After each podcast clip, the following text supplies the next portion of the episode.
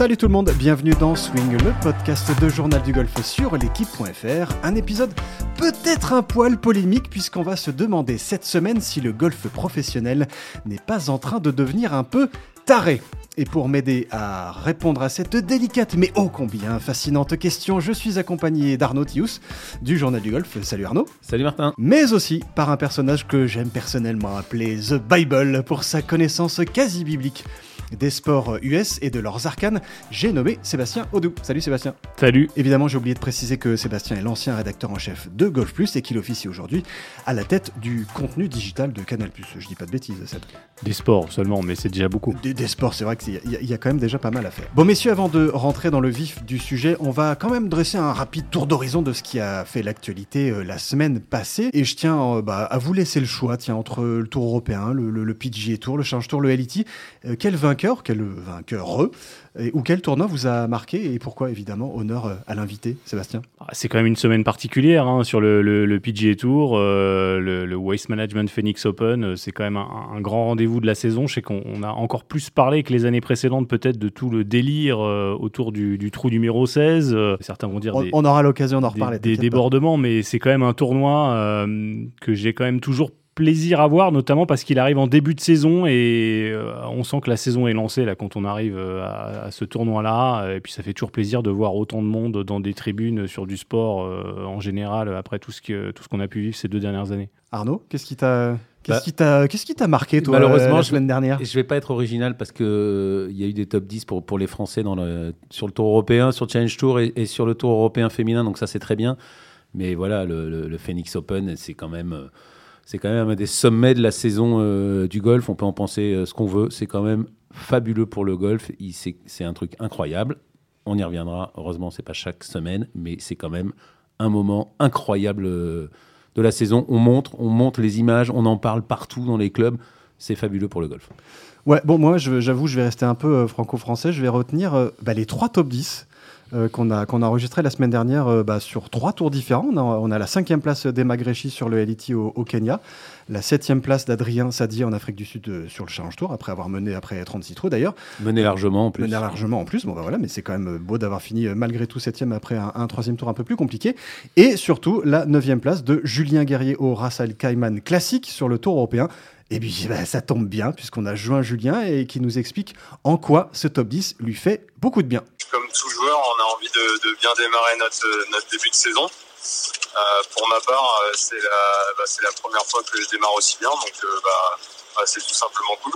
Je pense que j'étais un des joueurs qui le connaissait le mieux puisque sur le Challenge Tour, je l'ai joué à deux reprises, le tournoi.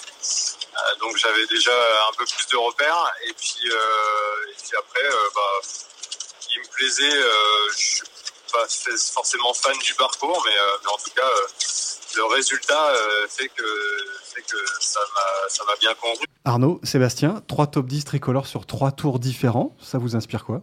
De la joie. Euh, et de la bonne humeur. Bah, euh, oui, oui, c'est. Il euh, bah, y, a une vraie dynamique, hein, je pense qu'on le sent. c'est vrai que moi, je, je, regarde beaucoup là en ce moment ce qui se passe sur le, le, golf féminin. C'est quand même absolument merveilleux hein, ce qui est en train de se passer. On sent qu'il y a un élan vraiment très important, avec en plus même un élan on va beaucoup parler de business ensuite, mais on, sent qu'il y a un vrai élan aussi en termes de, de, de, business, d'intérêt pour le, le, golf féminin en, en général. Et, donc, euh, bah, l'élan français dans cet élan-là est encore plus intéressant à suivre, à mon sens. Arnaud, quelque chose à, rajouter sur oui, ces bonnes Juste un, petit bémol, euh, il y a une dynamique euh, sur le Tour européen masculin, malheureusement.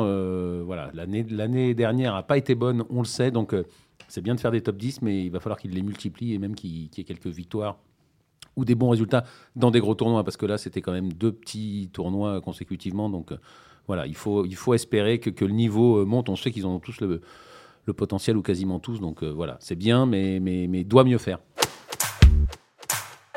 Bon, après ce rapide tour d'horizon de l'actu du moment, il est temps de plonger dans notre très épineux sujet du jour. Le Golf Pro est-il en train de devenir fou? Et il va y avoir évidemment deux chemins à emprunter euh, pour répondre à cette question. L'un nous emmènera en Arabie Saoudite autour de cette fameuse euh, ligue des golfeurs extraordinaires, comme j'aime à l'appeler, et de son avalanche de millions de billets verts. Et l'autre nous plongera dans l'arène du trou numéro 16 à Phoenix, puisque oui, cette année, la folie de ce tournoi euh, un peu à part, on l'a dit, a franchi, semble-t-il, un nouveau cap. Messieurs, évidemment, j'ai envie de commencer par le plus chaud, à tous les niveaux, Phoenix, et ce fameux trou du diable, le trou numéro 16, qui a une nouvelle fois fait beaucoup parler de lui, et pour des raisons un peu plus de spectacle que de sport, un peu comme, comme chaque année. Mais est-ce que, Sébastien, je, me tourne vers vous, vers toi, je ne sais même plus si je dois, te voutoyer.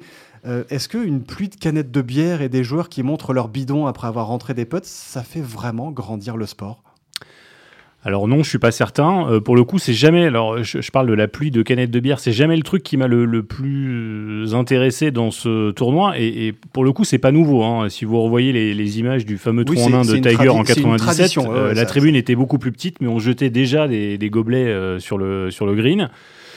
Euh, donc c'est c'est pas les images que, que j'adore voir euh, personnellement. Euh, après les, les, joueurs qui soulèvent leur maillot, euh, comme disait Arnaud, bon si c'était comme ça toutes les semaines, ce serait un peu embêtant. Euh, Surtout qu'il y en a eu deux sur 156, sur 154 en. Ouais, voilà. Euh, après, une fois par an, euh, c'est rafraîchissant. Je, le rejoins complètement. Je, enfin, le, golf a besoin de ça quand même, de, besoin de montrer que ça peut être un, sport. Je vais utiliser un mot qui est, qui est, pas cool pour le coup, mais le, golf a besoin d'être cool, de, de, montrer ça, de montrer un tel enthousiasme, de montrer qu'il peut y avoir des étudiants qui remplissent une tribune, voilà, et qui font la fête toute la journée.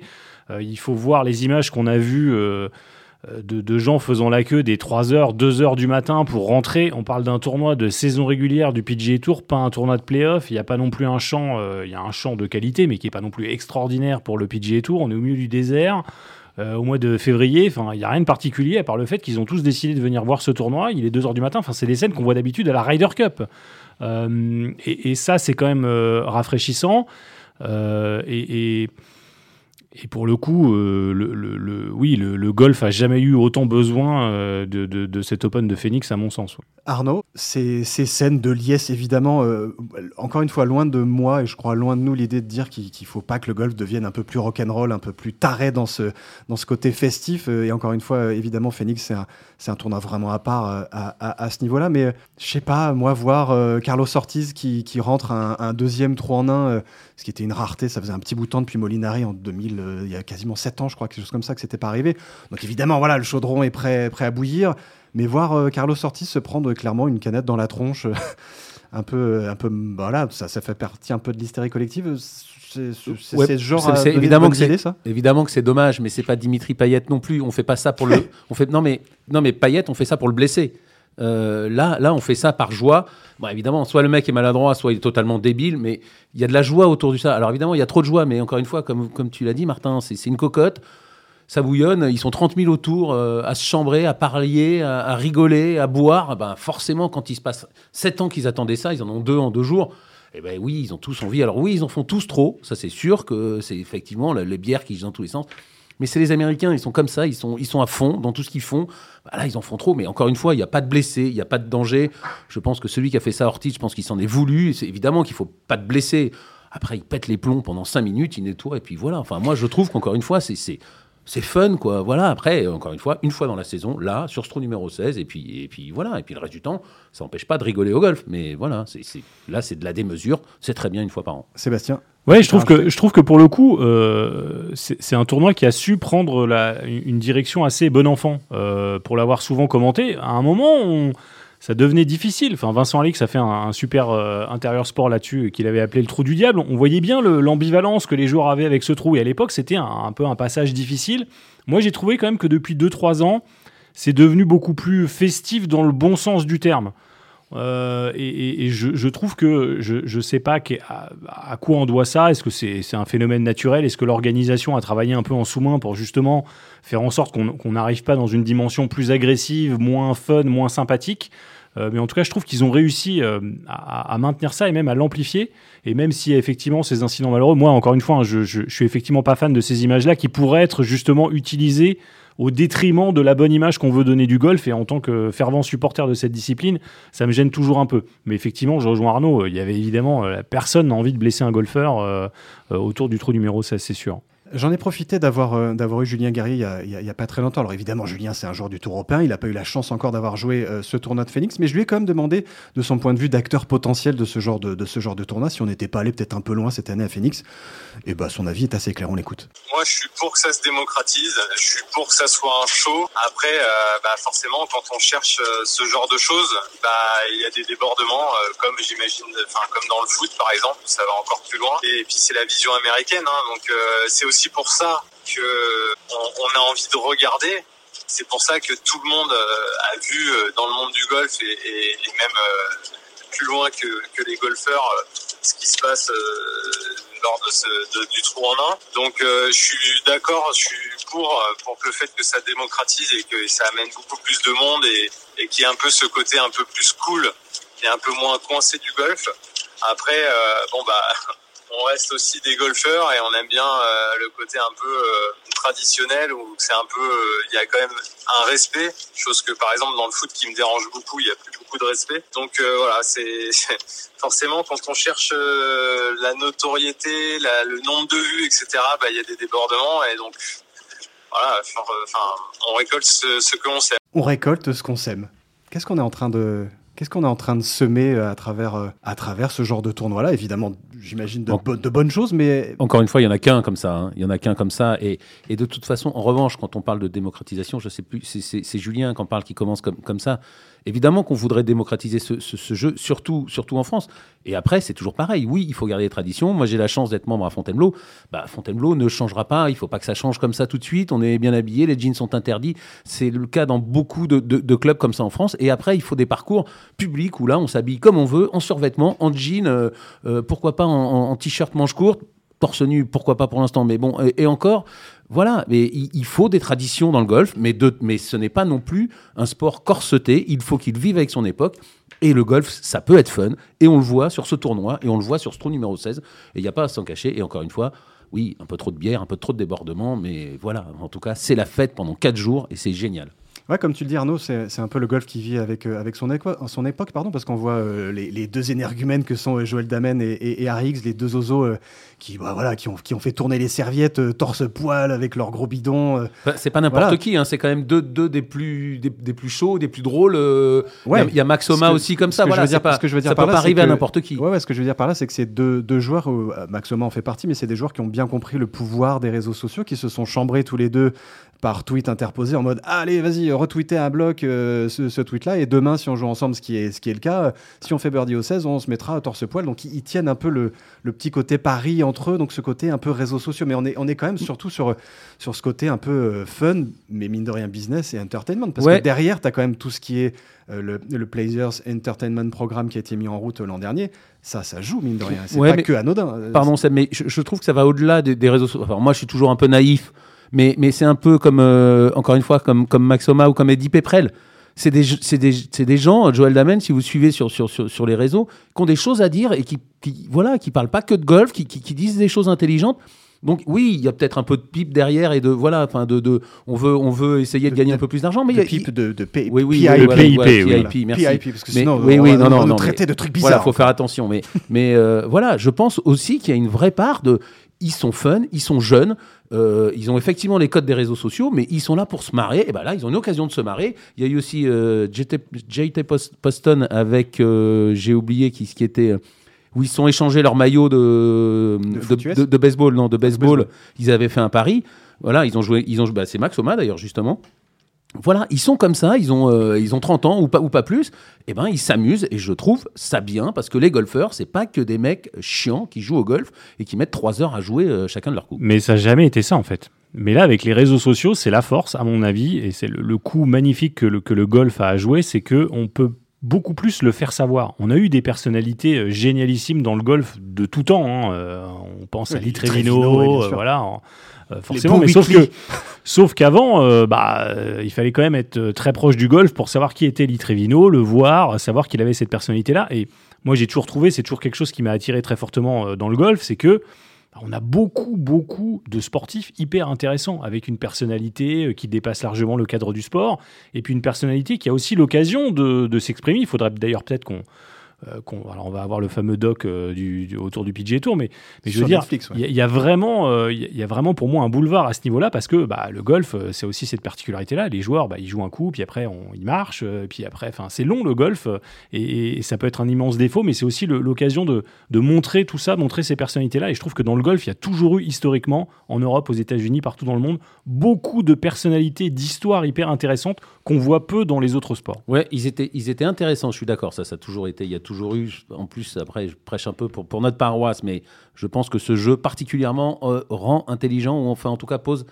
euh, amène à se, poser des, à se poser des questions. Mais ils étaient quand même un peu moins fun avant, les golfeurs. Faut quand même, faut quand même le reconnaître. Dans les années 80, après, ils n'avaient pas les réseaux sociaux, tout ça, mais c'était quand même des gens beaucoup plus, beaucoup plus sérieux. Là, maintenant, on voit quand même un Eddie Pepperell. Euh, moi, j'avais jamais vu un Eddie Pepperell avant. Et il y en a quelques-uns du côté US aussi. C'est quand même euh, très rafraîchissant. Je rebondis rapido sur, sur tu, tu en as parlé rapidement, Sébastien, le fait que les caméras de ce fameux documentaire sur le PGA Tour que, que, qui est en train de produire, entre autres Netflix, et, Netflix pardon, et qui sera diffusé sur cette plateforme-là. Euh, ça aussi, euh, le fait de, de, voilà, de se, de, se, retrouver sur un tournoi un peu, un peu taré comme ça, avoir ces, ces joueurs un peu dans des, dans, des, dans des situations un peu différentes, ça peut, ça peut amener justement à ouvrir, comme tu l'as dit, des, des, des, portes pour apprendre un peu plus qui sont ces gens-là, qui sont ces golfeurs, et qu'en fait, bah, un golfeur, c'est pas qu'un mec chiant. Quoi. Bah, pourquoi le PGA Tour fait ça euh, et pourquoi ils ont donné leur go? Parce qu'ils ont vu l'impact qu'a eu euh, Drive to Survive aux États-Unis euh, sur, sur la F1. Hein, et qu'est-ce que aux États-Unis et partout dans le monde. Partout dans le monde, mais, sur, mais ça a été particulièrement flagrant aux États-Unis parce que c'est vrai qu'en Europe, la F1 a toujours été, ça, ça avait un peu baissé à la fin des années 90. là, c'est reparti effectivement très fort.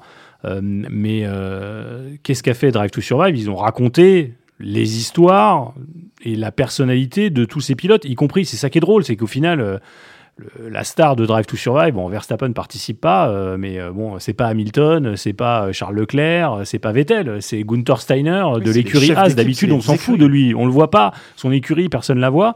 Mais là, grâce à Drive to Survive, on, en a fait une personnalité et, presque une star. Alors, il y a un petit côté storytelling qui d'ailleurs déplaît à beaucoup. Hein. Nous, on a beaucoup de, fans de F1, euh, les hardcore fans, euh, qui, goûtent peu hein, ce, type de storytelling. Mais c'est vrai qu'il il a, il a un appel très fort pour ceux qui euh, pour le coup, les casual fans, ceux qui suivent la F1 euh, comme ça d'un œil, et, raconter ces histoires profondément humaines de ce qui se passe dans un sport, notamment individuel, a un pouvoir très fort d'attractivité pour des gens qui maîtrisent pas après tous les codes. Parce que c'est vrai que la F1, c'est un peu comme le golf, hein, c'est compliqué si on maîtrise pas euh, le DRS, les, particularités des différents types de pneus, le fait qu'on peut pas changer de pièce plus de X fois dans la saison, etc., etc. Bah, les stratégies, bah, du coup, on en profite moins. Bah, le golf, c'est un peu la même chose, et je trouve que passer au-delà de ça grâce aux histoires humaines, ça rend la, chose beaucoup plus euh, démocratique, entre guillemets. Arnaud, je te vois, je te vois lever le ouais, doigt non, et du chef. Oui, non, mais parce que c'est pour donner un, petit truc, enfin, un conseil à nos, à nos lecteurs, des, histoires d'hommes comme ça. C'est John Feinstein qui a très, qui a très très bien réussi. il avait commencé avec Majors en 98. Après, enfin, il avait fait avant euh, Good Walk Spoiled euh, quelques années auparavant sur le PGA Tour. Il avait vu que ça marchait. Et là, typiquement, lui avait compris depuis longtemps le pouvoir, de, le pouvoir des, golfeurs et il raconte magnifiquement bien. Donc, si vous pouvez vous les procurer, malheureusement, ça n'existe qu'en anglais. Il faut lire en anglais, mais ce sont des histoires humaines euh, absolument extraordinaires. Feinstein est un, est un, est un conteur euh, magnifique. Un dieu vivant. Euh, vous pouvez acheter d'ailleurs même ces, livres qui ne parlent pas de ah golf. Hein, ils sont tout aussi intéressants. Il, est assez passionnant aussi sur le foot US, sur le, foot, sur le, le college football. Enfin bon, bref. Donc, de ce point de vue-là, si, si, on, si je vous entends bien, messieurs, le, le, fait que le golf pro devienne un peu taré, ce côté-là, c'est un bon côté taré. oui, surtout, surtout qu'encore une fois, les débordements, c'est que, c'est que à, Phoenix. Et le reste de la saison, ben, moi, les, les, les, moi, JT Poston, maintenant, je vais suivre, voilà. Oma, je suis depuis assez longtemps. Peprel, évidemment, on suit depuis longtemps. Euh, voilà. Et, tous les autres, on, va les suivre. Donc, ouais, c'est bien que les golfeurs montrent que, ben voilà, il y, a des, y, a des, y a des hommes derrière qui peuvent être, euh, qui peuvent être, qui peuvent être fun. Bon, passons au deuxième gros morceau, au deuxième chemin qui va sûrement nous aider à répondre euh, à la question qui nous tarabiscote aujourd'hui. Euh, bah, c'est le Saudi International, ou plutôt les énormes moyens que les Saoudiens sont en train d'injecter bah, dans le golf pro. Alors on va essayer de faire une, rapide jeunesse, je vais essayer d'être le plus concis possible. Euh, donc en gros, le Saudi International débarque en, en 2019, c'est la première euh, épreuve pro qui a lieu en Arabie Saoudite, soutenue à l'époque par le Tour européen et financée par le FIP, c'est en gros le Fonds d'investissement public d'Arabie Saoudite, donc en gros une entité gouvernementale. Et très vite, on se rend compte que le royaume très controversé a pour objectif d'investir vraiment massivement dans l'univers du sport et du golf en particulier. Bon, certains diront pour développer le jeu, d'autres diront pour asseoir une stratégie de sport washing. Très vite, on se rend compte euh, surtout que les Saoudiens et leurs incommensurables moyens attirent énormément de requins, sans mauvais jeu de mots. Et d'ailleurs, moi j'ai croisé euh, Greg Norman sur le tournoi dès 2020, et on sentait bien dès 2020 que quelque chose se tramait en coulisses. On fait une petite avance rapide. Cette année, euh, le Saudi International est passé sous l'égide de l'Asian Tour, qui a lui-même été massivement financé par une société, Live Golf, dont un certain Greg Norman est le président, et dont l'Arabie Saoudite est, comme par hasard, le principal investisseur. Donc en gros, l'Arabie Saoudite soutient l'Asian Tour, est en passe surtout de lancer un énorme projet de Super League du golf. Et euh, selon les infos bah, qu'on a glanées sur place euh, en Arabie Saoudite, l'idée est vraiment de créer des franchises, des équipes de plusieurs golfeurs avec à leur tête des méga superstars comme euh, Dustin Johnson ou Bryson DeChambeau, pour ne citer que, le tout complètement décorrélé de, tout circuit classique. Et là, je me tourne évidemment vers The Bible, vers Sébastien. Le golf franchisé, euh, ça te parle? Est-ce que c'est faisage dans le paysage euh, Faisable. Faisable, oui, pardon. Faisage, oh, c'est très joli, ce beau dérapage. Est-ce que c'est faisable dans le paysage actuel du golf? Faisable, je sais pas. Si j'avais la réponse, euh, je, je, je pense que j'aurais Oui, avec Norman, déjà tu serais avec déménagé. Norman, voilà, avec Norman. euh, alors Est-ce que pas- c'est envisageable? Est-ce que c'est concevable? Voilà, c'est plutôt ça. Concevable, euh, oui, et pour le coup, c'est un problème d'ailleurs dont je pense qu'on a déjà souvent parlé. C'est, enfin, il y a plusieurs problèmes. Il y a, il y a le problème global euh, du, du côté effectivement traditionnaliste du golf. Globalement, le business model euh, du golf mondial et du PGA Tour depuis euh, X années, c'est euh, de l'argent euh, de sponsors et de l'argent de droits télé pour des tournois en 4 tours en stroke play. euh, Un peu de spectateurs quand même. un peu de spectateurs, mais enfin c'est vraiment à la marge. Euh, après, euh, le petit twist qui fait que le PGA Tour a pu dominer, euh, il, est en, en deux phases. hein. Il est euh, première phase, c'est des, des associations en but non lucratif qui organisent des tournois. Charity. Donc du coup, c'est défiscalisé. Donc du coup, pour un sponsor, c'est très intéressant de sponsoriser du golf versus d'autres activités, même si bon, le Sénat américain, ça fait plusieurs années Ouais, ouais, on qui, on sont, qui se penchent un peu sur la question. Et On ça tremble à chaque fois. Ouais, alors bon, je, je, je fais, je fais tout. J'ai- serait bien pour les Saoudiens, ça. Ouais, j'ai une grande confiance quand même dans le lobbying des, de- du, du PGA Tour pour Et éviter que ça se passe. ouais. Mais euh, bon, c'est vrai que bah, plusieurs fois, il y a une loi qui a failli passer qui, pour empêcher le, le PGA Tour de, de- de faire ça. Et puis l'autre part, qui est un peu moins connue encore, c'est euh, le, le- le fait que le, le- le title sponsor, donc le sponsor titre du tournoi, s'engage à acheter une grande partie des écrans pubs euh, diffusés lors du tournoi et qui fait que pour les diffuseurs télé aussi, bah, le golf, c'est la valeur refuge en fait, parce que vous pouvez vendre vos écrans pubs euh, des, années en avance. Et c'est évidemment pour les grands networks américains qui sont euh, très très dépendants, euh, beaucoup plus que ce qu'on connaît nous en Europe avec nos chaînes publiques ou privées, dépendants de la pub. Et ben là, ça vous permet de, voilà, vous savez qu'entre euh, 15h et 19h le, le samedi et le dimanche, vos écrans pubs, en tout cas une grande partie, sont vendus des années à l'avance. Et c'est évidemment un avantage. Voilà, c'est le business model, il n'a pas évolué.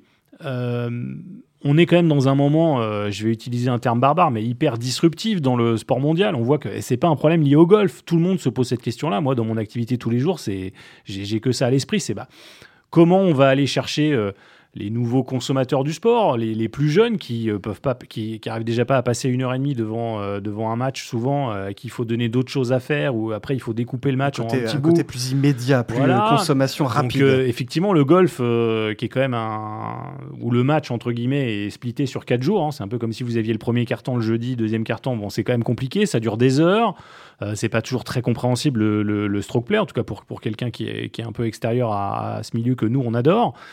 Donc, donc tout, ça est, tout ça est compliqué. euh, et, et je comprends que des des entités. D'ailleurs, il n'y a pas que les Saoudiens, parce qu'on on prenait la PGL, donc la première Golf League pour les Saoudiens. Finalement, on s'aperçoit, c'est là où c'est complètement nébuleux. En fait, on Que pensait que les c'était les, mêmes. Saoudiens, c'est Eh pas non. les mêmes. En fait, eux, ils veulent faire un truc par équipe aussi. Donc, euh, bref.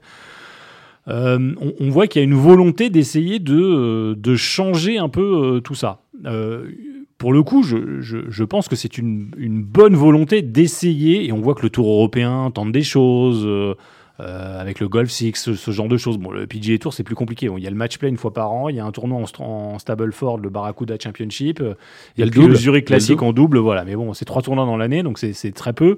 Euh, mais je, donc je comprends qu'à ce niveau-là, il y, a une, volonté de, d'essayer de, créer quelque chose de, nouveau.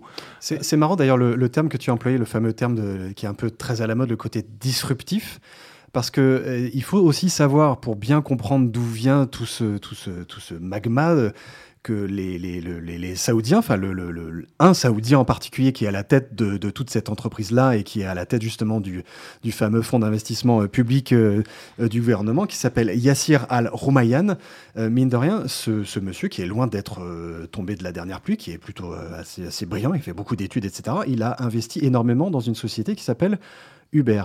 Et Uber, ça a fait quoi? Ça a complètement cassé le marché du taxi. Donc en gros, il a une espèce de, façon de fonctionner comme ça et il s'en cache pas de ce que j'ai compris des divers intervenants que j'ai fait, euh, fait parler plus ou moins ouvertement et plus ou moins en on ou en off autour de ce dossier-là.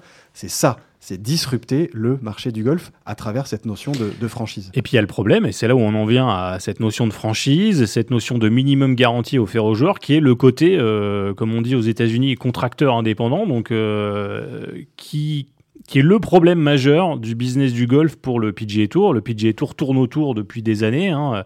Je me souviens même lors de la, je crois, la troisième itération de, la FedEx Cup, même Mickelson, qui aime bien toujours jouer la provoque, à l'époque, il avait joué la provoque dans l'autre sens en disant Et moi, je pense que les, nous, les joueurs, finalement, on a trop notre mot à dire. Si le PGA Tour ne nous écoutait pas, il prendrait sans doute la meilleure décision pour notre propre bien-être. Euh, en termes de calendrier et d'obligation de calendrier. Parce que le problème aujourd'hui, c'est que si vous êtes un sponsor alors certes, il y a euh, les mécanismes de défiscalisation, etc. Mais ah, c'est quand même un sport où vous allez investir massivement des millions de dollars dans un tournoi sans savoir qui va le jouer. Et en plus, on voit que ça peut changer. Euh, c'est ce que nous dit Pascal Grisot à chaque fois à propos de l'Open de France. Et voilà, mais ça, c'est un, problème qui est, effectivement. Et, rien ne vous permet d'assurer une participation de joueurs. Parce que vous pouvez mettre un prize money de 50 millions, euh, il y aura toujours quelqu'un qui aura déjà gagné 50 millions avant dans la saison. Enfin, le problème, c'est qu'aussi, il y a eu tellement d'argent injecté dans le golf depuis 2007. Hein. c'est le moment où on a commencé vraiment euh, la, la, guerre des, la guerre des armements entre PGA Tour, European Tour. Voilà, donc il y a eu la FedEx Cup. Bon, là maintenant, on est dans un délirium où maintenant, quand on passe euh, de 10 à 20 millions de prize money, c'est normal. Mais, mais c'est d'ailleurs la seule mécanique que le PGA Tour et que tout le golf mondial, parce que les majeurs ont fait la même chose, hein. on augmente tous les ans le prize money. Euh, c'est ce qu'on appelle, alors là je vais être un peu, euh, je vais être encore plus barbare, mais c'est ce que euh, un, comment, un, professeur du MIT avait qualifié, je me le suis noté pour pas l'oublier, c'était l'inertie active. C'est-à-dire que quand on est une entreprise comme ça un peu euh, dominante et qu'on est face à une potentielle disruption, on a toujours tendance à utiliser les mêmes recettes que celles qui nous ont donné le succès. donc bah, pendant des années, le PGA Tour, euh, à Tiger, on augmentait le prize money, tous les joueurs internationaux venaient chez nous, on avait de plus en plus de télé qui nous regardaient. On Vous avez dit chez nous, hein, Sébastien. Euh, voilà. et du coup, le business a tenu comme ça. Est-ce que c'est la bonne recette aujourd'hui? Je ne le crois pas. Encore une fois, je pense qu'ils peuvent monter, ils peuvent monter la FedEx Cup à 250 millions d'euros, euh, de dollars, de tout ce que vous voulez tous les ans. Ça ne changera pas fondamentalement le problème. Et justement, euh, c'est exactement, je crois que tu viens de mettre, euh, Sébastien, le doigt sur, sur quelque chose d'assez fondamental. C'est que la, première réaction qu'a eu, par exemple, le PG Tour très récemment, face à ces, entre guillemets, menaces, on va dire, de disruption pour rester un peu barbare, c'est de créer ce fameux Players PIP. Le, PIP, le Player Incentive Programme. Incentive, voilà, c'est le mot qui me manque voilà, pour, pour essayer de se dire, tiens, voilà, vous êtes les, les, joueurs les plus actifs sur les réseaux sociaux, euh, sur le PGA Tour, on va vous garder une petite plateforme. Bah, c'est pour, pour, les acheter, pour pas qu'ils soient trop facilement achetables par les, par les, par les Saoudiens. et c'est là où le problème, euh, c'est une espèce de problème boule de neige, c'est que bah, le fameux Phil Mickelson au Saoudi a exprimé un peu plus précisément bah, euh, voilà, la, grogne, euh, la grogne un peu latente. Et le porte-parole de cette grogne, c'était clairement Phil Mickelson.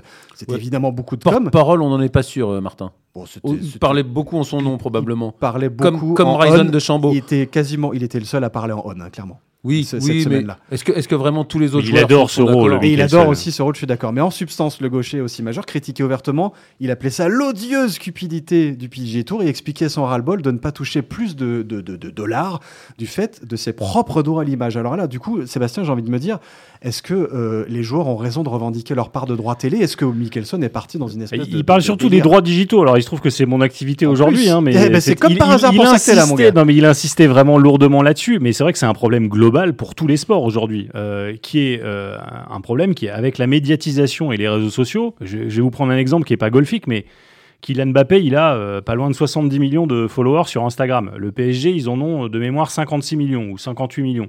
Donc en fait, Kylian Mbappé, il est plus puissant que son club sur les réseaux sociaux. Donc la valeur marchande est forcément impactée par ce fait.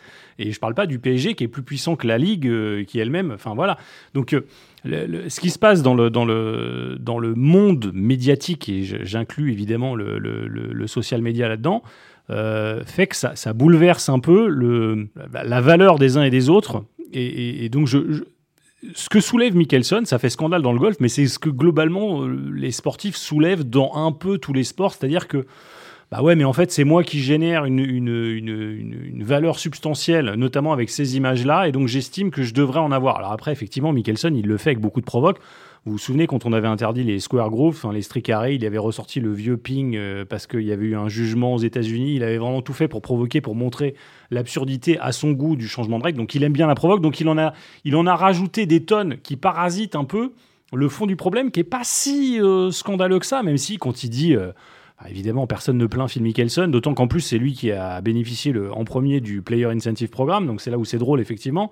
Euh, mais, il soulève un, un truc très intéressant qui est que le business model de, de la création du PGA Tour, qui globalement n'a pas beaucoup évolué, est-ce qu'il est encore valide en 2022 En tout cas, il mérite sans doute des ajustements. Et justement, ce qui était, vraiment très intéressant, euh, j'en ai, discuté euh, avec pas mal de joueurs euh, américains et étrangers et anglo-saxons pour pas, pas les, citer, qui m'ont clairement expliqué en off que le, que PGA Tour ou le Tour européen avait les moyens d'éteindre ce, ce- cette espèce d'incendie, cette espèce de côté disruptif des Saoudiens en, offrant leur part du gâteau. On appelle ça des droits télé ou des droits, on va dire, réseaux sociaux ou, digitaux aux joueurs. En gros, les, les prize money et, les pips, ça leur, ça leur suffit pas, vu le gâteau géant qu'ils imaginent eux.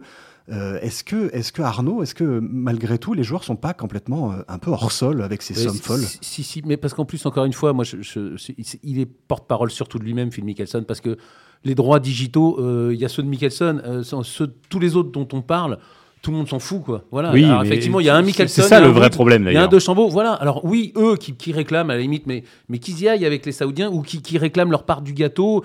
Voilà, il, ne représente que lui. Shane O'Hare euh, a, parlé et je trouve qu'il est beaucoup plus porte-parole des, joueurs américains. Et lui a dit que non, enfin que grâce au PGA Tour, il avait eu, euh, il avait eu une belle vie. Enfin, ils ont tous une belle vie. C'est ce que pensent les joueurs européens aussi. Je, Mickelson, euh, voilà, c'est quand même pas un. Il y a beaucoup de part d'ombre chez ce, chez ce monsieur. Euh, voilà, il fait beaucoup de. Il parle beaucoup. C'est un vrai américain, quoi. Il y a, il y a- il y a du, il y a du joué, il y a du vrai. Et Il y a voilà, beaucoup, et, beaucoup de euh, fake. C'est- voilà. c'est vrai, mais Mickelson, faux, personnellement, Mickelson, ses propos me choquent beaucoup moins que ceux de Charlie Hoffman, par exemple. Parce que Ah oui, Charlie. Hoffman, il est typiquement joueur euh, middle of the pack, euh, qui a eu une extrêmement belle vie euh, grâce au Est-ce PGA qu'on- est-ce qu'on peut il- rappeler rapidement pour ceux qui pas reco- suivi il- euh, il l'a la- reconnu. la- Euh, Charlie les- les Hoffman, en fait, Charlie Hoffman le- récemment d'ailleurs. Voilà, il s'est plaint d'un- ruling, euh, enfin voilà, de, de- d'un- Sa balle est tombée dans l'eau.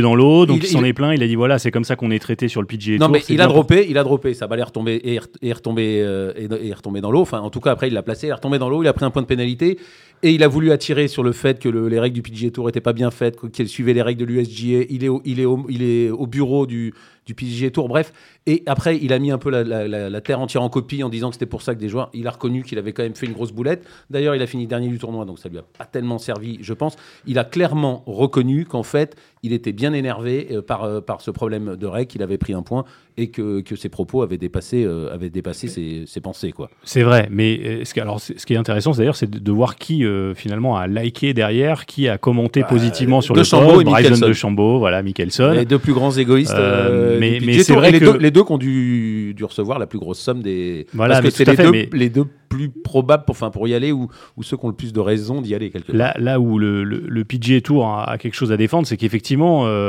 pour euh, 85, 90% des joueurs du PGA Tour, c'est l'inconditionnel business model qui marche pour ces joueurs-là. Il n'y en a pas d'autres aujourd'hui qui existent pour eux. Euh, il y a un business model qui existe pour euh, le top 10%. C'est un peu la tentative, c'est exactement la même tentative qu'on a vue en foot avec euh, les quelques meilleurs clubs qui se disent bah ouais mais nous on a plus de valeur que les autres, du coup on veut faire un truc avec nous et on empoche la totalité du gâteau parce que les petits clubs en fait eux bah c'est pas eux qui génèrent tous les droits, c'est nous donc du coup on va être voilà avec l'échec que, l'on sait. Hein.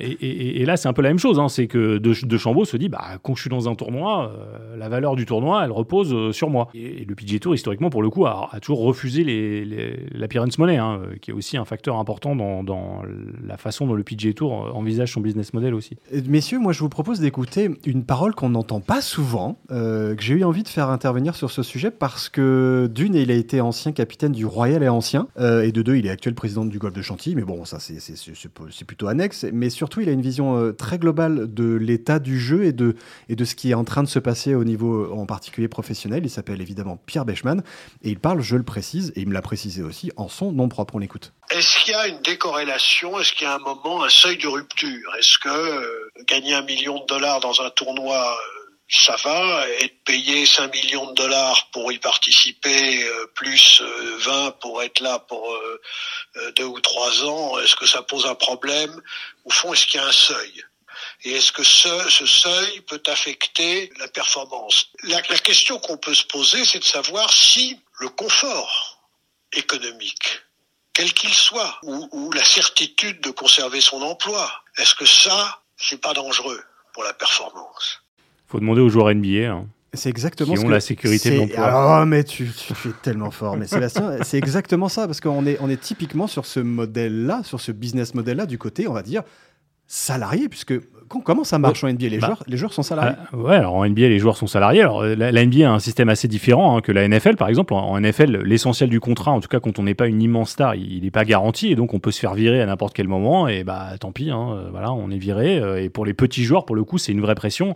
Ça a donné le, la meilleure série documentaire, à mon sens, qui s'appelle Arnox, où c'est un peu une télé-réalité. On vit comme ça dans l'avant-saison quand les joueurs se font virer et on voit des joueurs dont la vie se trouve chamboulée parce qu'ils ont rendez-vous avec le coach qui leur dit merci, ciao. Euh, en NBA, c'est pas ça. En NBA, vous avez signé, euh, une fois que vous avez signé votre nom en bas du contrat, vous allez toucher jusqu'au dernier centime. Euh, quand même le lendemain vous faites les croisés et vous jouez plus un match de votre vie. Hein. on a vu des joueurs qui étaient retraités. C'est arrivé au premier français de l'histoire. Tariq Abdoulouad, ouais, c'est vrai.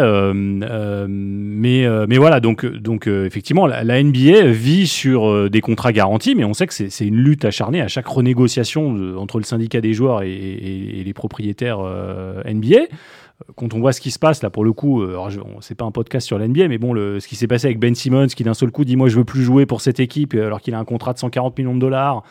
Tout ça, je, pense, va euh, très fortement motiver les propriétaires à à nouveau réclamer des choses des joueurs lors du prochain, de la, prochaine renégociation. Donc, pour répondre à Pierre Bechman, oui, évidemment, ça marche. C'est d'ailleurs le modèle global de tous les sports dans le monde, excepté les sports individuels tels que le tennis ou le golf, qui eux sont sur un modèle de tu gagnes, tu gagnes de l'argent, euh, tu fais pas de résultats, tu es en grande galère. Euh, en NBA, une fois que vous avez signé votre contrat, ben, même si vous êtes nul, vous allez quand même toucher votre argent à la fin du mois, ce qui est globalement le cas de la plupart des salariés. Hein. Euh, une fois que vous avez votre CDI, mais si vous êtes nul, bon, au bout d'un moment, vous pouvez le perdre, mais en attendant, on va quand même vous payer. On va pas vous dire, ah non, là, vraiment, tu as été nul, donc finalement, on ne te paye pas.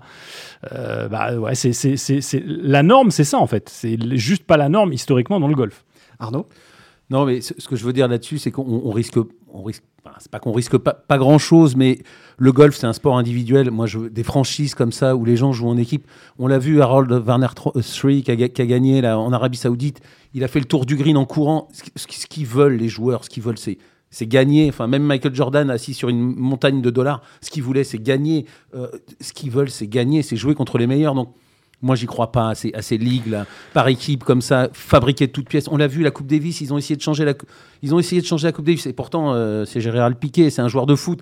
Il a fait ça, mais vous pouvez mettre tout l'argent que vous voulez il faut de l'histoire derrière le sport, il faut des confrontations, il faut, il faut de la passion. Et là, ce qu'on nous propose, moi, encore une fois, j'y crois pas. Et si vous voulez mon avis, je pense que même eux n'y croient pas. L'Asian Tour, je veux bien qu'ils fassent un gros tour, qu'ils mettent de l'argent dans l'Asian ah, Tour. Ils n'avaient pas le choix, en fait. Euh, Pourquoi pas Ils n'avaient pas trop le choix. Ils étaient, l'alliance, l'alliance PGA Tour, European Tour les a exclus de fait. non, mais Auparavant, il y avait un axe très fort European Tour, Asian Tour. Le PGA Tour est arrivé à couper cet axe-là. Et pour eux, c'était un peu. Euh, mais qu'ils fassent grandir l'Asian Tour. Ça, moi, j'y crois. Mais leur euh, franchise, alors là, moi, je Et, et moi, je veux juste ajouter un truc sur, sur, la liberté des joueurs. Parce que con Rory, Rory, il s'est beaucoup exprimé pour le coup sur ce truc. Il a toujours dit, euh, moi jamais, parce que bah, en fait, je gagne très bien ma vie sur le PG Tour et puis je suis libre en fait. Quand j'ai pas envie de jouer un tournoi, quand j'ai envie, parce que je gagne un majeur, d'un seul coup, je dis, je vais me faire 5 semaines de vacances et je joue plus. Euh, bah ça c'est une liberté qui aussi n'existe pas, qui n'existe que dans le golf. En NBA, pour le coup, vous avez un calendrier de 82 matchs. Euh, bah, faut jouer les 82 matchs, hein, sauf quand on vous dit euh, non, il vaut mieux que tu te reposes parce qu'on veut pas que tu te, euh, tu te blesses, fasses voilà. Donc, euh, mais, mais en dehors de ça, euh, bah voilà, les, les- les joueurs ont peu de contrôle et d'ailleurs ils peuvent être transférés du jour au lendemain dans une autre équipe euh, et, et voilà. Les, les golfeurs, ils ont vraiment leur destin en main. Alors c'est sûr que c'est plus facile quand on est Rory et que voilà, on, bon, on est, on est suffisamment fort pour avoir euh, voilà. Des finances saines et puis la, la capacité de choisir vraiment son calendrier. hein. à la- à l'autre bout du, du- du- leaderboard, c'est pas tout à fait comme ça. On essaie de jouer au maximum jusqu'à ce que vraiment on n'en peut plus. Mais il y, a- une vraie liberté. On, on sentait que Rory, c'était le truc qui était déclencheur. Et moi, je pense que, par exemple, pour Tiger Woods, il l'a souvent dit. Tiger, il voulait choisir son calendrier. Euh, et c'est là où c'est même étonnant, c'est qu'un des joueurs aussi les plus attachés à cette capacité de jouer là où je veux, quand je veux et comme je veux, c'est Mickelson. Et c'est pour ça que c'est un peu bizarre, et c'est pour ça que je pense qu'il y a un peu de provoque là-dedans. Euh, parce que les golfeurs sentent que c'est le moment. Bah, le PIP, c'est 40 millions de dollars qu'ils ont obtenus juste par la menace des Saoudiens. Donc ils se disent, bah, il y a un filon là. Si on en remet peut-être une couche, c'est peut-être 80 millions demain le Player Ah Incentive oui, du, Programme. coup, du coup, on a quand même cette, euh, cette, euh, ok, cette- ces opportunités un petit peu bizarres de certains joueurs. Bon, on peut voir ça comme ça, mais il y a une sorte de guerre plus ou moins, euh, plus ou moins déclarée entre les tours et, les investisseurs saoudiens. Et on entend même carrément parler de possibilités. Alors évidemment, là, on on est un peu sur de la, j'ai envie de dire, de la golf fiction, comme dirait, euh, comme dirait JP, de, de, possibilités de bannir des joueurs à vie des tours, de la Ryder Cup, voire même de certains majeurs. Ce, ce- ce serait un bon message, ça, d'exclure de potentiel, je sais pas, je dis une Bah, bêtise, Dustin Johnson, euh, sont- qui est vainqueur du Masters, se se fait bannir à vie du PGA Tour et du Masters. Serait- à vie, c'est- bonne- à vie, c'est un peu fort, mais ils sont bien obligés d'utiliser les moyens qu'ils ont, et celui-là est un très bon moyen. Et, et Romain Lefebvre, qui était là, le responsable de la rubrique tennis golf à l'équipe, l'a bien rappelé que Jimmy Connors, en 74, il avait été jouer les intervilles, les exhibitions. Ben, Philippe Chatrier l'avait privé de jouer Roland Garros. Il avait gagné trois tournois du Grand Chelem cette année à Jimmy Connors. Ben, je pense qu'il s'en mord encore les doigts, et, les intervilles sont, sont, morts. Voilà. Quand vous êtes en. parce que, encore une fois, moi, j'y crois pas, mais sait-on jamais. S'il y en a un qui suit, puis deux, puis 10, puis 20, puis 50, puis 100, c'est ça. C'est les joueurs qui tiennent, qui tiennent les rênes. S'ils n'y vont pas, eh ben, il n'y aura pas de, il y aura pas de Saoudienne League, ou vous l'appelez comme vous voulez. Et en revanche, s'ils y vont, bah oui, ça peut, ça peut marcher. Mais moi, je crois pas que, je crois pas que les joueurs, euh, que les joueurs suivront. Donc, euh, On a quand même cette sensation un peu désagréable d'une espèce de guerre larvée qui se résume en un espèce de conflit euh, carnet de chèques euh, versus euh, tradition du jeu. Et à, et à ce niveau-là, Pierre Bechman avait, a encore un avis, euh, un avis plutôt pertinent sur la question. On l'écoute. on peut parfaitement euh, imaginer euh, pour les meilleurs euh, professionnels du monde un véritable circuit mondial qui préserve un certain nombre d'épreuves, euh, qui en introduisent d'autres.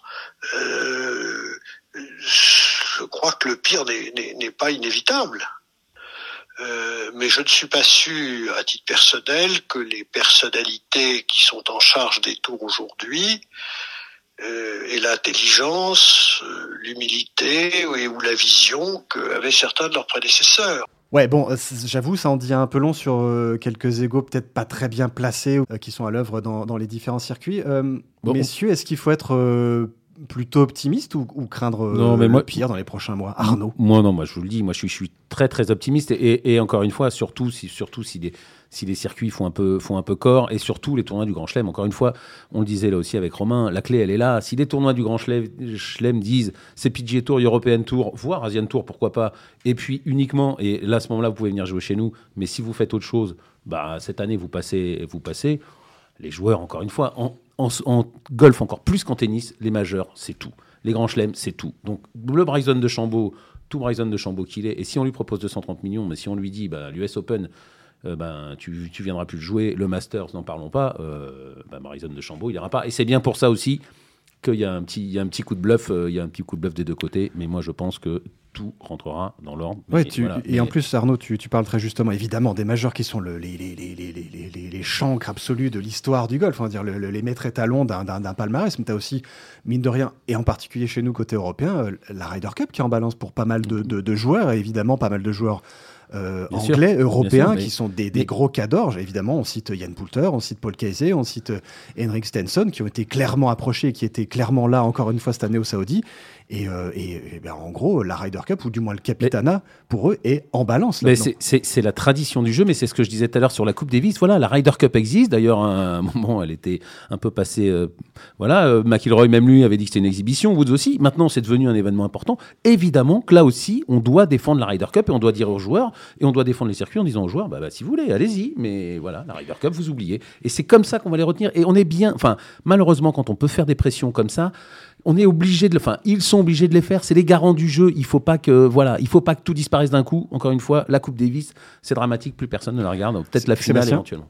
Alors, à- euh, non, je, rajouter. je- je partage. Je, je- je- je vais juste rappeler un facteur qui est, qui est pas négligeable, qui est que les quatre majeurs sont quatre entités totalement indépendantes des circuits euh, mondiaux de golf, que ce soit le, le Tour européen ou le Tour américain. En ce sens-là, effectivement, et d'ailleurs, à chaque fois qu'il y a des tensions, on se retourne toujours, euh, Arnaud a raison, on se retourne vers ces quatre majeurs parce que c'est eux qui ils savent très bien qu'ils ont ce pouvoir-là de pouvoir d'un seul coup faire changer et basculer. C'est la même chose sur les règles, c'est la même chose. On sent que ces institutions, bah, évidemment, l'USJ et le RNA régissent les règles, mais je veux dire, on, on fait rien sans l'avis d'Augusta et on fait rien sans les, les pros américains aussi, euh, la PG of America. Bah, bah, justement, Sébastien, tu fais bien d'en parler, puisque dans la longue interview que Pierre Bechman m'a accordée il y a très peu de temps, il a mis le doigt exactement là-dessus, et je vous propose de l'écouter encore une fois, c'est c'est assez pertinent. Moi, je suis pas fondamentalement pessimiste. Je crois en revanche que le golf, d'une façon générale, parce que il n'y a pas que les tournois, euh, il y a aussi la gouvernance du golf. Et ça, j'y suis très attaché. Euh, ce qui fait la force du golf, c'est que ce sont des partis relativement désintéressés qui tiennent le manche en matière de gouvernance. Euh, le RNA et l'USGA n'ont rien à gagner euh, à ce qu'une règle soit comme ci ou comme ça, euh, etc. Et c'est à mon avis un très très grand avantage, très très grand. À partir du moment où vous euh, vous retirez, vous, vous, vous avez des partis qui sont un peu, je ne dis pas pirates, mais qui entrent par effraction dans la pièce, avec des joueurs qui demain peuvent avoir des exigences en matière de gouvernance. Et à ce moment-là, les gens, vous allez, vous allez avoir des gens qui seront de plus en plus détachés euh, des partis traditionnels de la gouvernance du golf et qui diront mais nous, euh, c'est nous qui avons le, le, le fric et c'est nous qui allons faire les règles. Je, je vois un risque bien plus important encore que le fait de savoir que sur un tour, euh, le championnat n'a pas tous les joueurs qu'il pourrait avoir, sur l'autre non plus, etc. Là, il pourrait y avoir le sport en lui-même, dans ses fondamentaux, dans ses caractéristiques, dans ses règles, qui soit affecté. Et par conséquent, il, il, n'est pas bon tout ce qui peut affaiblir l'USGA, le RNA et cette tradition de concertation avec les, les acteurs euh, principaux, euh, tout ce qui peut affaiblir ça est mauvais pour le golf. Ouais, donc on, on l'entend bien. Enfin, euh, mine de rien, on est, on est quand même dans une période un peu, un peu, un peu charnière pour, pour le golf pro. Peut-être pas, euh, je, je, je, grossis sûrement un peu le trait, mais un peu quand même. Ah non, non, charnière. Et moi, moi ça, ça m'inspire deux choses que dit Pierre Bechman, c'est que alors, il parle du RNA et du, de l'USGS, c'est vrai que c'est les governing bodies, comme on dit, notamment au, autour des règles. Après, pour moi, une organisation comme l'Augusta National Golf Club est bien plus puissante que l'USGA ou le RNA, quelque part. Sur le business du golf, ils ont une influence bien plus importante, à mon sens. Euh, et, et, puis l'autre chose, il a raison d'en parler, c'est tout ce qui est gouvernance autour des joueurs. Mais c'est là où c'est un peu antinomique, c'est ce que je disais, c'est-à-dire qu'aujourd'hui, les joueurs jouissent d'une immense liberté avec le PGA Tour. Ce sont eux les patrons. C'est la différence avec la NBA. La NBA travaille pour les propriétaires des équipes. Le PGA Tour, Jay Monahan, il travaille pour les joueurs. C'est eux les patrons. Donc aujourd'hui, ils ne peuvent pas avoir plus de liberté qu'avec le PGA Tour. Ils en auront probablement beaucoup moins dans l'organisation qui leur vendue euh, aujourd'hui. Euh, en échange de contrepartie non négligeable, hein, on parle de 240 millions de dollars pour Bryson DeChambeau, mais je veux dire, l'aspect liberté, l'aspect gouvernance, il est aujourd'hui euh, plutôt, ils sont plutôt bien servis, les joueurs, à ce niveau-là, par l'organisation actuelle. Arnaud Oui, alors justement, on a parlé de Charlie Hoffman. Euh, il s'est plaint justement que les règles soient faites par le RNA et par l'USGA et pas par le PGA Tour. Il, dit, on devrait avoir nos, propres règles. Donc là-dessus, Pierre Biechman a tout à fait raison. Pourvu que ça reste là-bas, effectivement, ce ne sera pas du tout les mêmes règles. Et moi, évidemment, pour rebondir là-dessus, sur le RNA et l'USGA, ils ont lancé euh, une étude, une réflexion sur euh, le combat contre la distance. Euh, moi, vous savez que c'est une une de mes marottes comme Jack Nicklaus. Mais c'est vrai hein. Qu'Arnaud est je- très très très très pas fort. Non, mais, euh, non, mais c'est, c'est, c'est- je, voilà, je trouve que là-dessus, le jeu est en danger. L'USJA et le RNS s'en sont rendus compte. Voilà, et effectivement, il faut que ces entités-là, qui sont totalement, euh, pas totalement, faut peut-être pas exagérer, surtout pour l'USJA, un peu plus pour le RNA, mais en tout cas beaucoup plus décorrélés du, business et du, commerce et euh, que, le PGA Tour, que l'European Tour et, que d'autres. Et que voilà, je pense qu'on a besoin de ces entités-là pour réfléchir au jeu et pour garder ce jeu qui est extraordinaire, qui a quand même déjà plus de 5 siècles. ben, il faudrait il qu'il dure encore de nombreuses années. Et là, je trouve que là aussi, en revanche, il est peut-être plus en danger qu'avec euh, les Saoudiens. Et du coup, messieurs, on arrive quand même euh, quasiment à la fin de ce long podcast qui était euh, Mais passionnant. euh, passionnant. Il y a plein de choses à raconter. Bah oui, mais je, je me suis Ah, douté puis on, on allait- a The Bible avec nous en plus. Bah oui, bah oui, on en profite évidemment. Et puis on a eu Pierre Bechman, ça c'est quand même pas rien. Et On le remercie d'ailleurs de nous avoir donné du temps pour ce podcast. J'ai envie de résumer un peu tout ça en me demandant comment est-ce que le Golf Pro peut sombrer dans, dans la folie. On y a quand même pas mal répondu. Comment est-ce qu'on remet un peu juste le jeu au sens noble du terme dans ces enjeux un peu, on va dire, modernes de- d'aujourd'hui, de, de, de- voilà, de développement à travers toutes ces nouvelles pratiques. Quoi, Bah, la, sais- saison va continuer. Là, il y a le Genesis avec les 10 meilleurs joueurs du monde. Il y a le Masters dans, il y a le Masters dans un mois. Ouais, dans un comment, mois comment est-ce que, pardon Arnaud de t'interrompre, mais comment est-ce qu'on va chercher les, ce nouveau public dont on parlait tout à l'heure, Sébastien tu sais, euh, sur- Ah, ça c'est encore, ça c'est Ouais, encore un autre ça- problème. ça c'est un challenge. Je, je pense pas que, enfin, je, je vais pas avoir la réponse et je pense pas que quelqu'un l'ait euh, à, à ce stade, mais c'est effectivement un vrai challenge. Pour le coup, quand j'entends ce que David Hill, qui a été embauché par Norman hein, comme, pour- comme consultant sur la Pro Télé, qu'on- quand je vois ce qu'il évoque. Bon, tournoi sur 54 trous, alors oui, effectivement, c'est plus court que c'est plus court que 72, mais enfin, ça règle quand même pas fondamentalement le problème. Puis alors, le pire, c'est faire partir les joueurs en shotgun. Ça, c'est sa solution euh, qu'il évoque. Entre 2h et 6h, tout le monde joue. Euh, je pense que vous avez tous vu des premières journées de tournoi, notamment aux États-Unis, notamment lors des majeurs. où C'est déjà mitraillette, hein, on passe un d'un trou à l'autre.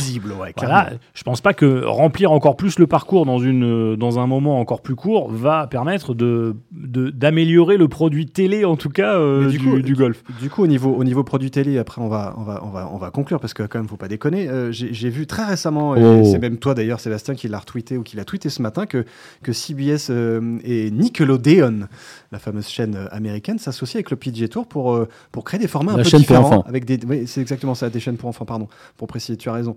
Euh, avec pour, euh, pour- dans l'idée de créer des tournois un peu différents avec des dynamiques un petit peu plus fun et, euh, et évidemment avec des, des- des joueurs comme John Ram, Colin Morikawa, Lexi Thompson. C'est ça plutôt l'avenir du Bah ouais, je pense que c'est hyper positif. On a vu Nickelodeon faire une, une, une opération qui a très bien marché aux États-Unis depuis quelques saisons. C'est un match de NFL qui est diffusé avec voilà un habillage un peu enfantin, du slime, de- des, des graphismes.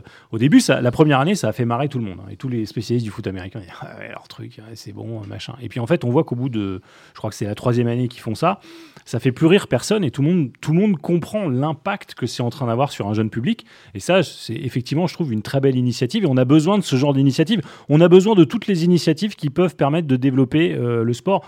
Ce que fait le Tour européen avec ses petits clips marrants, des joueurs qui essaient de taper euh, le, plus, le fairway le plus étroit du monde, tous ces trucs-là, c'est positif. Euh, les nouveaux formats de jeu tentés, c'est positif. Il faut pas avoir peur d'innover parce que je le disais, c'est- la fameuse inertie active sinon. Et le golf qui a très bien survécu à des crises précédentes grâce à cette tradition. Quand il y a eu la crise de 2008-2009, à l'époque, on pouvait être inquiet pour le, circuit mondial de golf. Le PGA Tour euh, galérait pour récupérer des sponsors. Le Tour européen annonçait la Race to Dubai avant de dire bah, finalement, ça va pas être le prize money qu'on vous a annoncé parce que c'est la crise. Là, il y avait une forte inquiétude. Mais finalement, à ce moment-là, le golf est devenu un peu la valeur refuge. C'était euh, les lingots d'or, euh, voilà. euh, et- pour les, pour, pour les sponsors, c'était devenu ça. Et c'est devenu comme ça un peu voilà, le, le- le sport valeur refuge. Ce qui a été positif en 2008, 2009, 2010, à mon sens, est un problème en 2022. Et il faut que le golf soit très attentif. Et pour le coup, je, je- je rejoins Arnaud. Je pense que quelque part, ce qui se passe, d'une, c'est un bon problème. hein. On parle quand même de gens qui veulent injecter des millions dans le sport. Ça prouve qu'il a une valeur. Sinon, personne ne se battrait pour injecter des millions à ce moment-là euh, dans le golf mondial. D'une. De deux, ça va obliger les grands circuits, les grandes institutions, les governing bodies à se poser les questions de qu'est-ce qu'il faut faire, comment on fait évoluer notre sport, comment on améliore le produit? Regardez ce qui se passe avec le PGA Tour cette année. Et on est, euh, on est heureux, je, je- je permets de, ça me permet d'en parler. Allez, mais allez, un, un petit peu de pub. un petit peu de promo quand même. Bah et donc voilà, le, non, mais le PGA Tour les a ouvert, voilà, a, a ouvert le multiflux cette année. Euh, maintenant qu'on vous regardez un tournoi du PGA Tour sur MyCanal, vous avez euh, quatre flux additionnels pour vous permettre de suivre les golfeurs que vous aimez ou les trous que vous aimez.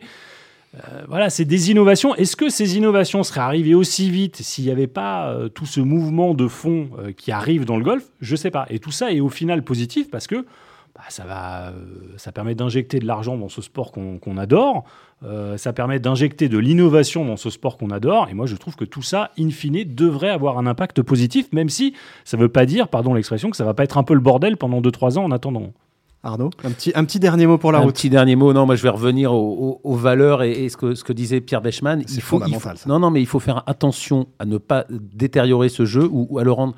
S'il a, passé 5 siècles, c'est que c'est un jeu absolument extraordinaire. Et il faut, si vous y mettez des enfants qui aiment le sport, eh ben, ils vont aimer ce jeu. Donc voilà, il faut qu'il reste à peu près pareil, un peu, évidemment un peu de technologie, on peut pas non plus complètement aller contre le progrès, mais si on garde ce jeu et si on fait le découvrir aux enfants, ce, jeu sera là encore dans 5 siècles parce qu'il est absolument extraordinaire. Et bien sûr, ces très belles paroles, très saines. C'est la fin de Swing, le podcast de Journal du Golf sur l'équipe.fr. Merci beaucoup Sébastien Audou, merci Arnaud Tius de m'avoir aidé à animer cette, cette longue émission et j'espère qu'on a répondu à cette épineuse question. Évidemment, merci à toutes et à tous de nous écouter toujours plus nombreux et nombreuses chaque semaine sur les différentes plateformes de streaming et évidemment sur l'équipe.fr. N'oubliez pas d'ailleurs de vous abonner aux différents flux pour ne rien rater euh, des prochaines émissions et les laissez-nous quelques commentaires parce que ça nous intéresse aussi d'avoir vos avis. Bon golf à tous et à la prochaine. Salut tout le monde